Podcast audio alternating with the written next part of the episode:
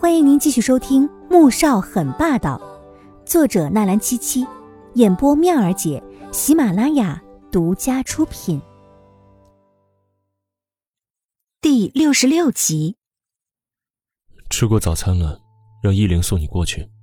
穆萧寒没说什么，坐着轮椅进了浴室。季如锦则是去更衣室换了衣服。今天是最后一次演讲，左印说到时候会邀请他上台。所以她今天要穿的比平时稍微正式一点。她在衣柜里找了一套纯白色包臀裙、七分袖雪纺衫，梳了一个丸子头，对着镜子里照了一会儿，总觉得少了点什么，又从展示柜里拿出了一个水晶发夹，夹在了头上，戴了一对叶片状的水晶耳坠，又拿起口红涂了一圈，这才走出了更衣室。穆萧寒看到她不同往日的素净，做了一番精心的打扮，尤其是她身上那条裙子，曲线尽显，还露出了一双笔直的长腿，看着真是引人犯罪。哼，丑死了！他冷冷吐出一个字来，脸色很不好看。季如锦愣了，走到镜子前照了照，并没有觉得哪里不好啊。那穿什么好看？穆萧寒神色顿了顿，装模作样的进了更衣室，在衣柜里面看了一遍，指了一条牛仔裤和 T 恤衫。这种，季如锦张了张嘴，乖乖的从衣柜里拿了下来。酒店里，左印看着他一条牛仔裤、一件印花 T 恤出现时，愣住了。你打算穿这个上台啊？嗯，他说挺好看的。季如锦虽然有点怀疑穆萧寒的眼光，但想到。他身上这些衣服都是他买的，他没敢反驳。左印听到他口中的那个他，想到了昨天晚上出现在酒店门口的那辆黑色的捷豹车。虽然没有看到里面坐的是谁，但那个下车为季如锦开车门的穿着和气质来说，想来坐在后座的那人定是身份不俗的。那个人和他是什么关系呢？是不是就是上次出现在警局门口的那个人？想到这儿，他心中莫名的烦躁。走吧。他蹙起眉，看也不看季如锦，拿起手机走了出去。季如锦只觉得莫名其妙的，刚才还好好的，怎么眨眼间说变就变了呢？都说女人的心难以捉摸，可他怎么觉得这话用到穆萧寒和左印的身上更合适呢？上午十一点半，演讲结束了。季如锦觉得整个人都轻松了下来，他把所有的东西都整理好，准备找左印做一个总结的时候，李一墨却来了。季小姐，接下来的事情交给我来吧，这几天辛苦你了。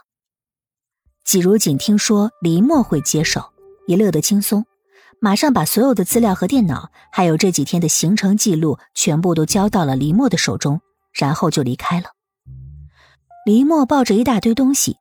看着走得轻松愉快的季如锦，眼底闪过了一抹惊讶。他走了。左印从后台出来，看着黎墨手中的那些资料，脸色渐渐阴沉。这女人还真是走得干净利索呀。嗯，boss，酬劳。黎墨看向了左印。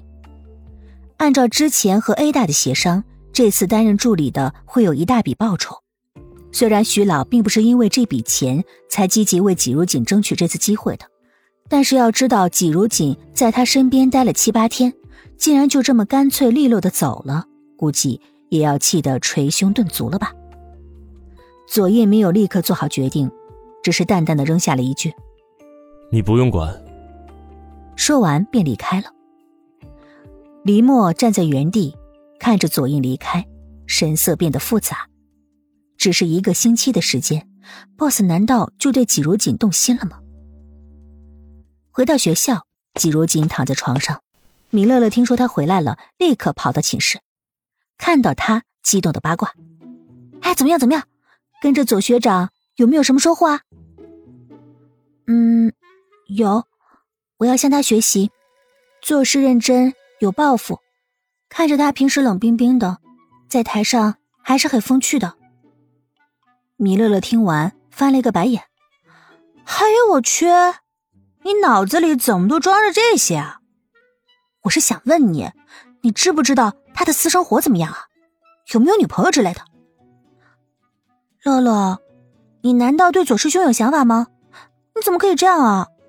你不是已经有二少了吗？哎呀，你这对他没想法才不正常吧？还有，谁说慕言飞是我的？那种二世祖我才瞧不上呢，还是左学长最好，人帅，还那么有能力。哎，我听我哥说啊，他这次的全国巡回演讲，其实是在为以后参政铺路呢。明年就是新一届总统大选，黄总统退下来，最热门的总统选人就是左副总统和宋副总统。